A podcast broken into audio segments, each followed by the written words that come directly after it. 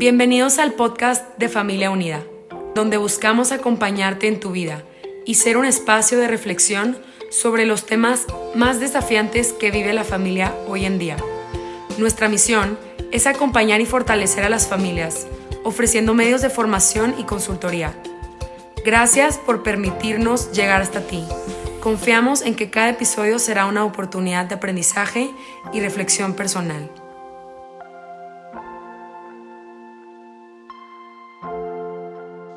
Ven Espíritu Santo, llena los corazones de tus fieles y enciende en ellos el fuego de tu amor. Envía, Señor, tu Espíritu Creador y renueva la faz de la tierra. Oh Dios, que has iluminado los corazones de tus hijos con la luz del Espíritu Santo, haznos dóciles a sus inspiraciones para gustar siempre del bien y gozar de su consuelo. Por Cristo nuestro Señor. Amén.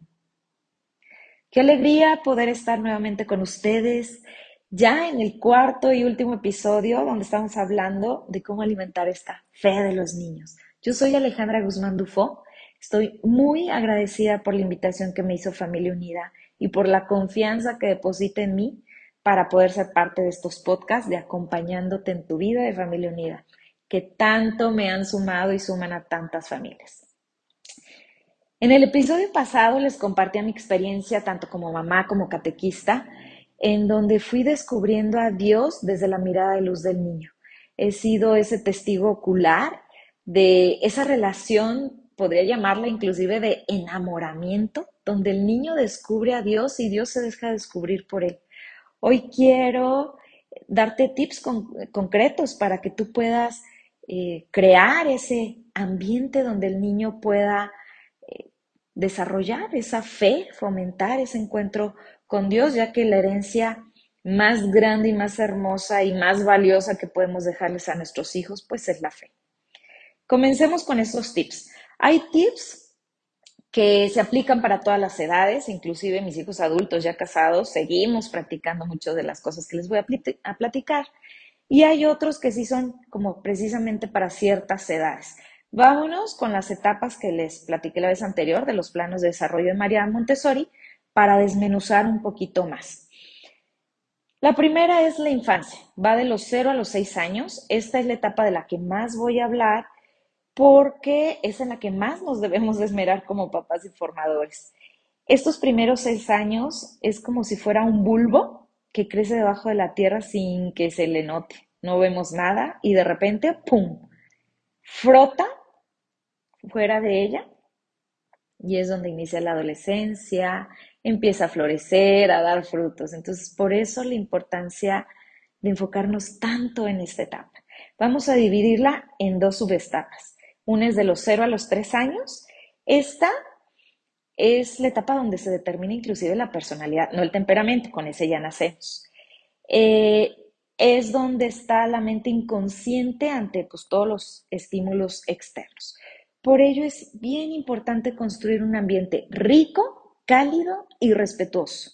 Rico me refiero a estímulos en todos los sentidos, desde estímulos visuales, el contacto con su mirada a la hora de las que hemos tenido la oportunidad de lactar a nuestros hijos, el hecho de, de sentir cómo nos ven y que se sienta mirado, tocado, sabemos que crea un vínculo muy fuerte y que hoy la neurociencia reconoce la gran riqueza de ese momento. Eh, también estímulos sensoriales, música suave, que se escuche nuestro diálogo en paz, en armonía, que nos escuche a la hora que hacemos oración, damos gracias, bendecimos alimentos, ese ambiente cálido de mucho contacto, de mucho abrazo, de palabras desde el vientre materno, que se sepa bien recibido, que se sepa, eh, pues ahora sí, anhelado por nosotros desde que supimos que estaba ahí, eh, su vida, ¿no? También ese momento de respeto en sus necesidades fisiológicas, que es la base de sus demás necesidades, que es de donde va a venir esa seguridad, el sentirse amado, que pues el amor es la base de la fe también, ¿no? Me refiero a esas necesidades fisiológicas de alimentación, de descanso, hay que priorizar las necesidades del bebé, eh, porque es una manera de validar las emociones desde esta temprana edad. Eh, que tenga también imágenes que le hablen de Dios. Sabemos que los niños identifican la presencia de Dios muchas veces antes que los adultos, por eso es importante también estar recordando, hablarle del ángel de la guarda, hablarle de nuestra Madre María, obviamente del niño Jesús, de Dios, desde esta pequeña edad. Todo al inconsciente. Luego ya de los tres a los seis años, es esa mente ya consciente que vamos a, a, nutrirla a través del movimiento fino, grueso, lenguaje, el orden es bien importante, esas experiencias sensoriales que le van a favorecer la inteligencia. Vamos a imaginar un niño de esta edad, cómo un objeto le jala por completo la atención, lo atrae, lo toca, muchas veces lo huele, lo prueba, lo empieza a manipular, analiza cómo funciona, prueba error, si es un alimento, lo empieza a tocar con sus manos. y se olvida inclusive de sí mismo para explorar a detalle eso que le llamó tanto la atención. Puedes ofrecerle otro tipo de recompensas, pero él está concentrado en ese objeto. Esos momentos le dan como mucha tranquilidad, inclusive María Montessori le llama que es como una disciplina interior en, el que ese pequeño conquistador va dominándose a sí mismo, va concentrando, va trabajando su voluntad, eh, pues por el impulso de conocer algo, ¿no? Y se va dando cuenta de lo que es capaz. Ese conquistador también va eh, descubriendo el mundo que lo rodea, va descubriendo esa creación que está hecha para él eso lo llena de alegría, diría eh, Sofía Cavaletti, de estupor, de asombro, ¿no? Eso, esa alegría que desborda. ¿Por qué? Porque se va renovando esa alma divina que posee. Desde esa edad de tan pequeñito. Es esa alegría, porque es esa alma la que habla. Son como pequeños destellos de Dios que hay en cada uno de nosotros y pues que se van reflejando desde esa etapa. Los adultos preparamos el ambiente y respetamos el proceso del niño ante el potencial de su espíritu. Esto es alimentar la fe. Luego también es bien importante interactuar con su entorno en general, pero en especial con la naturaleza. Ahí es donde va a ir descubriendo a través de sus sentidos, pues desde las hormigas, los insectos en general, la temperatura, las texturas, los colores, los sonidos, todo esto le va a ir hablando de Dios. Vamos a permitirle explorar, que no nos preocupe si se mojan, eh, si se ensucian. Para ellos el observar, no sé, desde los peces, la flama de una vela, una fogata, las mascotas, todo eso son las bases para iniciar la oración de contemplación démosle la oportunidad también de celebrar los triunfos. Eh, cuando experimentan las texturas, ¿no? La tierra, el lodo, los charcos, mojarse, sentir la lluvia, todo esto los va a ayudar a estimular, ¿ya? Desarrollar también su inteligencia. Ayudémoslos inclusive a ir documentando sus experiencias, juntando hojas de diferentes plantas, eh, tomando fotografías de animales y por qué no imprimirlas y hacer esos libritos que tanto recomienda Montessori de objetos reales, para que ellos eh, vayan teniendo más vocabulario, vayan teniendo manera de expresar más sus emociones, su sentir, su experiencia. Eh, el hablar también es muy importante. Experimentemos canciones con movimientos, eh, idealmente pues, relacionadas con temas de Dios, es importante. El reconocer y validar sus emociones a través de ejercicios ante el espejo, eh, dibujar caritas con distintas emociones y que sepan señalarnos cómo me siento, que sepan que no es malo sentir miedo, enojo, que es parte de ser nosotros y poder expresar y poder descubrir qué siento y saber pedir qué quiero. Ahí se sientan bases de oración bien importante también. El, el, dar gracias al despertar, el ser consciente que puedo abrir mis ojos, que hay personas que hoy no pueden caminar, yo sí, eh, hacerlo consciente de la vida, tienes una cama, tienes agua, tienes unos brazos eh, para, para vestirte, tienes eh, a papá, mamá que te abrazan, tus hermanos, el que sepan bendecir y dar las gracias. Aquí recuerdo una anécdota cuando enseñaba a los hijos a bendecir, les decía que era como, como un escudo que los protegía, ¿no? Durante el día y saliendo mi hija un día que andábamos a prisa, le doy la bendición muy rápido y volteé y me dice, mamá, me hiciste un escudo de papel, yo quiero un escudo bien hecho. Entonces, que le, que le capten el sentido a esos gestos que a veces hacemos por tradición sin entender toda la fuerza que viene y que ellos aprendan a darnos la bendición también. La bendición de un, de un niño es muy, muy poderosa. Platiquemos también sobre lo que aprendieron en el día, lo que les gustó, lo que no les gustó, lo que les hubiera gustado. Todas este tipo de reflexiones son la base de la oración de agradecimiento, de perdón, de ofrecimiento, de petición, que nos va a sentar las bases para esa relación con Dios. También creemos tradiciones familiares alrededor del ciclo litúrgico, Navidad, Epifanía, Pascua, pongamos el árbol de Navidad juntos, cantemos juntos villancicos, preparemos para la venida de los Reyes Magos, del Niño Jesús. Este, hay muchas, muchas tradiciones que podemos crear juntos. También eh, démosle a conocer la Biblia con, idealmente a esa edad, pues con imágenes, enseñemos a venerarla y a respetarla, hagamos esa entronización como poner en un trono, ya les había platicado un poquito del rincón de oración.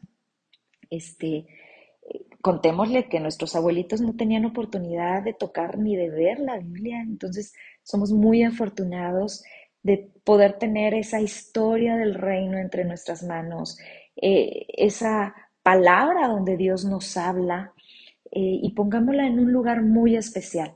Les decía la importancia también de, ese rincón de oración, que es un lugar preparado en donde ellos pueden eh, poner las flores, llevar imágenes, sus trabajos del preescolar, encender una vela cuando hagamos oración juntos, poner fotos de los abuelitos o personas que quizá ya no están con nosotros. Eso nos ayuda a sentirnos familia, a sabernos iglesia y pues a ir educando y, formando pues en nuestra vida eterna, ¿no? En, en, esto que esperamos, en, en, lo que es para nosotros la fe, ¿no? La certeza de que hay algo más. Ahora, la parte de la misa es muy común que me dicen, oye, llevaron a niños chiquitos a misa porque distrae a todo mundo, ni pongo atención como mamá, ¿qué hago?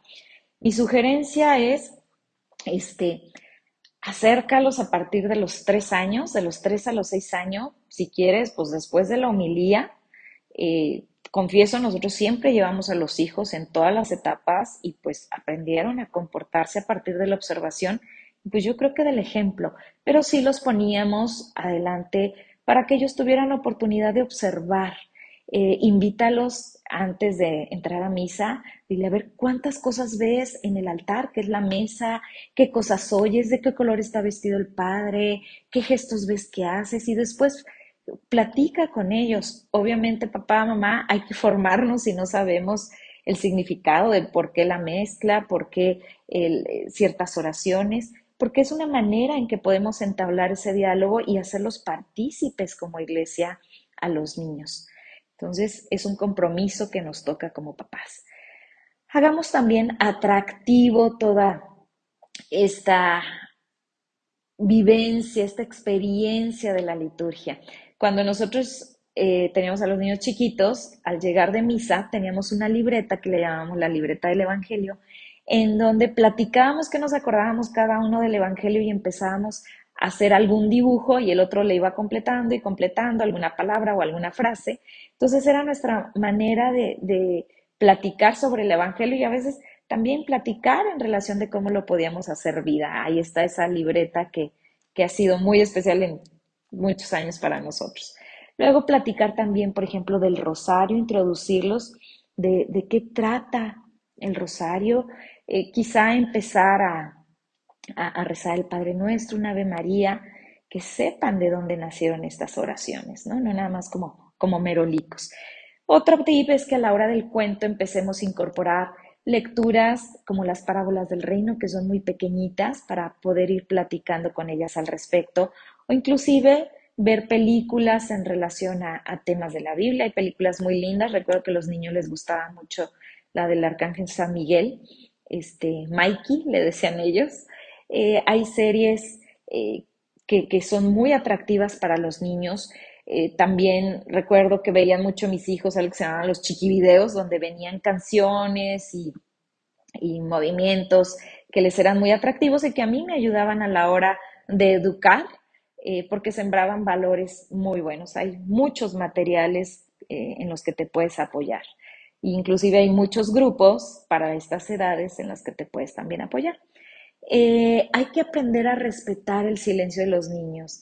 Yo creo que a veces cuando los oímos en silencio nos preocupaba algo ha de estar haciendo, ¿no? No, no lleguemos interrumpiendo su momento, más bien acerquémonos de manera respetuosa a descubrir qué están haciendo, porque es ese momento de descubrir su entorno eh, y de irse descubriendo ellos mismos, ¿no? Entonces, eh, pongamos inclusive los recursos, si vemos, ejemplo, a uno de mis hijos le llamaba mucho la atención abrir todos los juguetes y todo lo que se pudiera, era mucha su curiosidad y su papá le enseñó a soldar desde muy pequeñito, explicándole lo que era el calor, cómo funcionaba la electricidad. Entonces aprovecha cualquier pretexto para integrarlo a su contexto e ir descubriendo más allá. Vámonos luego ya a la siguiente etapa, al plano de la niñez, que es de los 6 a los 12 años, donde es la mente ya razonadora.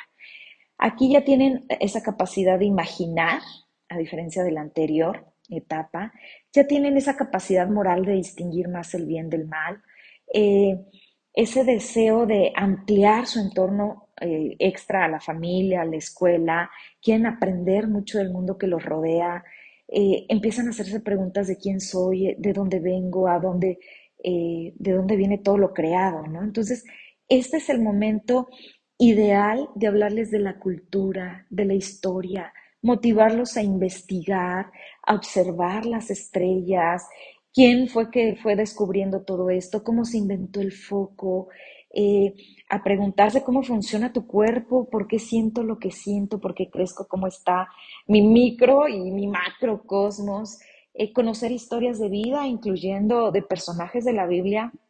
Podemos ir agarrando muchos ejemplos que podemos eh, trasladar a nuestra vida y, que ellos aprendan a verlo como una historia y a juzgar a los personajes identificándose ellos con los personajes y, bueno, ¿tú qué crees que hubiera sido lo mejor que pudo haber hecho este personaje, no? Eh, para que ellos mismos vayan encontrando esos modelos a seguir. También platicarles de la vida de los santos, que a veces las tenemos bien abandonados y son personas ejemplares que supieron pues afrontar sus realidades y, pues salir victoriosos, ¿no? Ellos llegaron a la meta hacia la que queremos ir nosotros. Entonces, bueno, eh, tomar sus ejemplos pues es ideal, ¿no? La parte también de conocer sus raíces es bien importante. Háblale de sus antepasados, háblale de todas esas personas eh, que intervinieron para que hoy él tenga el pan en la mesa. ¿Qué proceso tuvo que cumplir ese trigo para que hoy él lo pueda estar comiendo y se pueda estar nutriendo? Que sea más analítico, esto le va a crear un sentido de agradecimiento, es bien, bien importante. El, estimularlo también a reconocer sus emociones, sobre todo en etapas eh, donde va a venir la adolescencia y tenemos que irles reforzando mucho la seguridad en ellos, el autoconocimiento, eh, dale ese nombre a la emoción, que, no se quede nada más de cómo te sientes bien, mal, no, que sepan eh, ponerle un título, me siento eh, solo, me siento eh, eufórico, me siento inquieto, me siento apasionado y validarlos, no descalificar su emoción, no querer solucionar porque se sienten tristes, se sienten solos. No, no, no.